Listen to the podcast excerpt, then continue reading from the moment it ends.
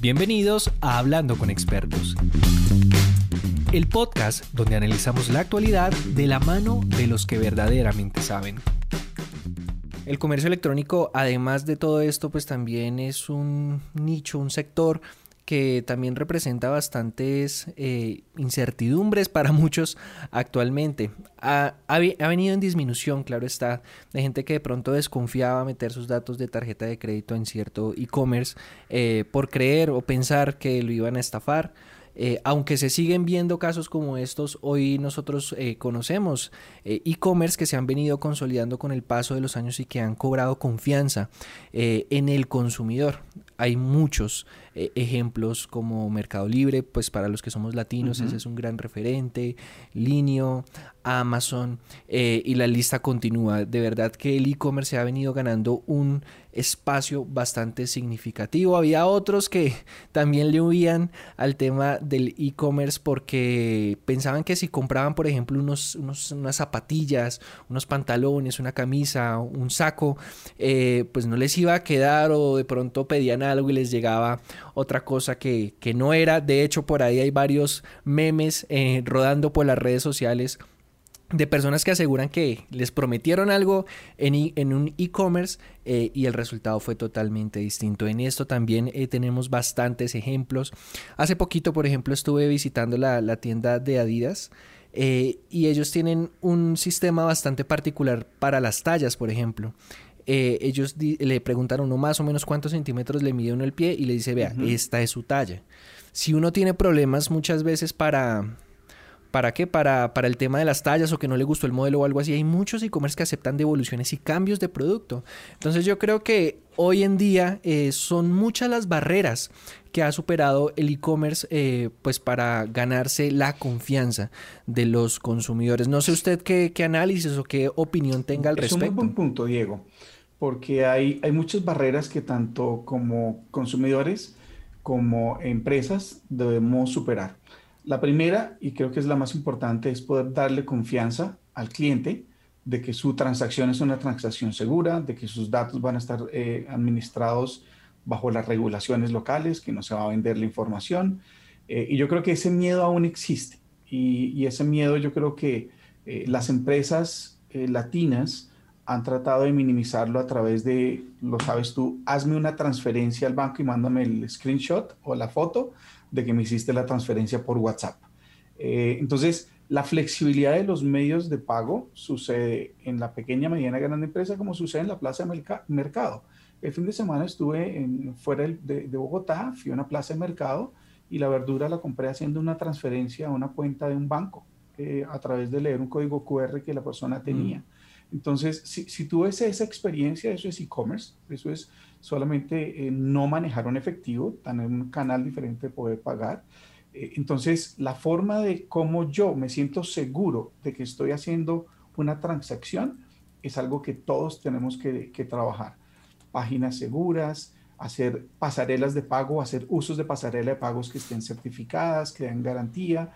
Eh, ese es un gran reto. El otro reto que existe es el reto de la antes de pasar al otro reto, eh, usted menciona algo muy importante y son las pasarelas de pago. Las pasarelas de pago para las personas que de pronto no entienden, porque aquí también eh, hacemos pedagogía eh, con todos los términos que, que, utilizamos. Las pasarelas de pago, usted me corregirá, Dieter, si, si me equivoco, son mediadores eh, que eh, permiten que un comercio y un consumidor puedan hacer una transacción. Una de las más populares, por ejemplo, es PayU. Es, claro, es exactamente eso. Es una compañía intermediadora que te ofrece a ti, a través de tu página internet, la posibilidad que puedas recibir pagos eh, con tarjeta de crédito o débito o transferencia.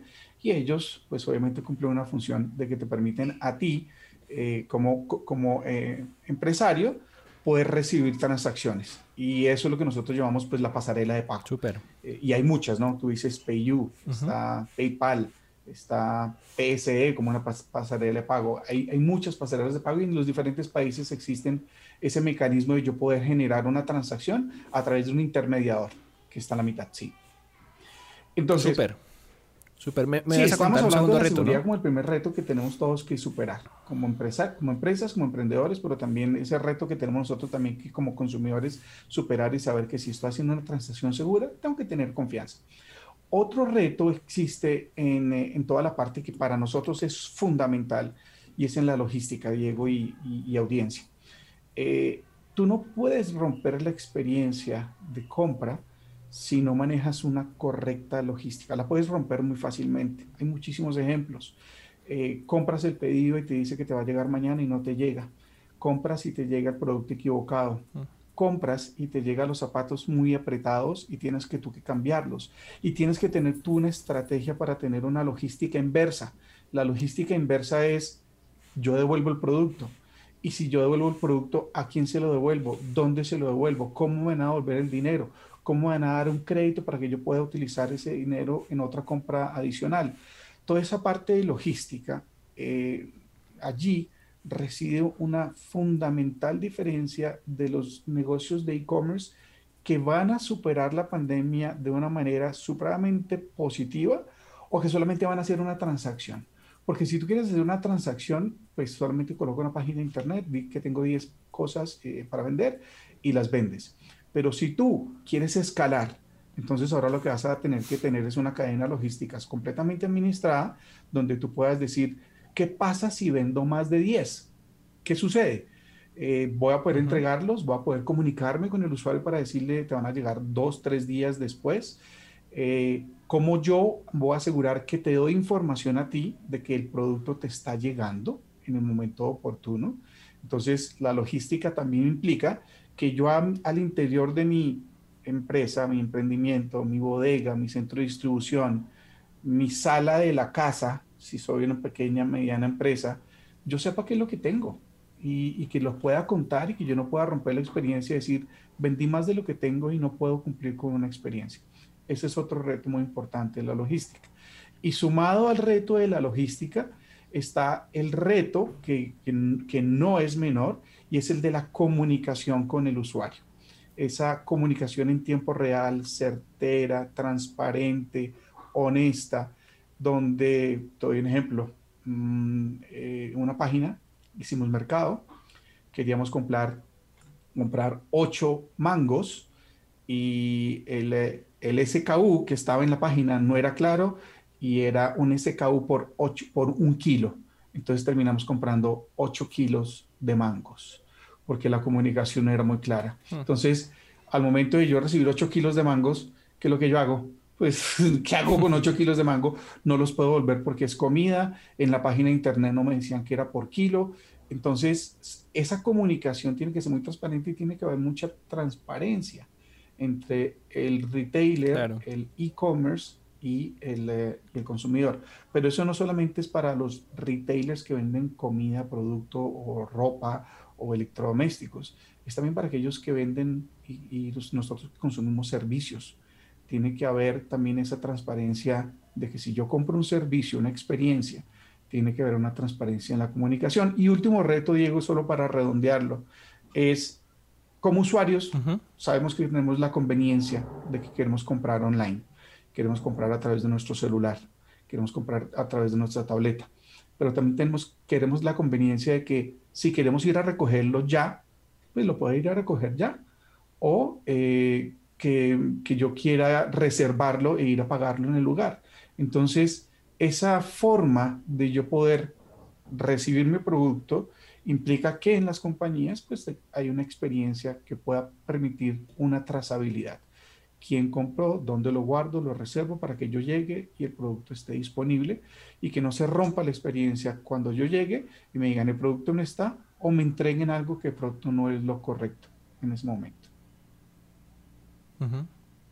No, ese último que usted menciona me, me llama especialmente la atención porque uno de esos, de esos baches, de esas barreras que, o de retos, como usted los menciona, que tenía el e-commerce es eso precisamente, que, que, uno compraba, pero pues uno sabía que tenía que esperar unos dos, tres, cuatro días, a veces semanas si vienen de otros países, eh, para que le llegue el producto. Pero últimamente también plataformas de, de comercio electrónico pues también han implementado este de, de recoge inmediato, ¿no? Yo pago y puedo dirigirme a, cierto establecimiento o a cierta bodega, porque incluso también manejan el sistema de bodegas, para yo poder eh, recibir mi producto casi que de inmediato. Entonces, pues, importantes eh, todas estas em, barreras, ¿no? Porque eh, identificarlas, reconocerlas, pues ayuda a que este sistema tan importante del que estamos hablando el día de hoy, que es el comercio electrónico, pues pueda ganar más y más terreno, como sucedió en 2020. Este fue un capítulo más de Hablando con expertos. Mi nombre es Diego Ojeda y me gustaría que me siguieras en mis redes sociales, donde encontrarás contenido interesante sobre las investigaciones que hago como periodista. En Twitter como arroba Diego Ojeda 95 y en Instagram como Diego Ojeda Soy. Nos escuchamos en un próximo capítulo.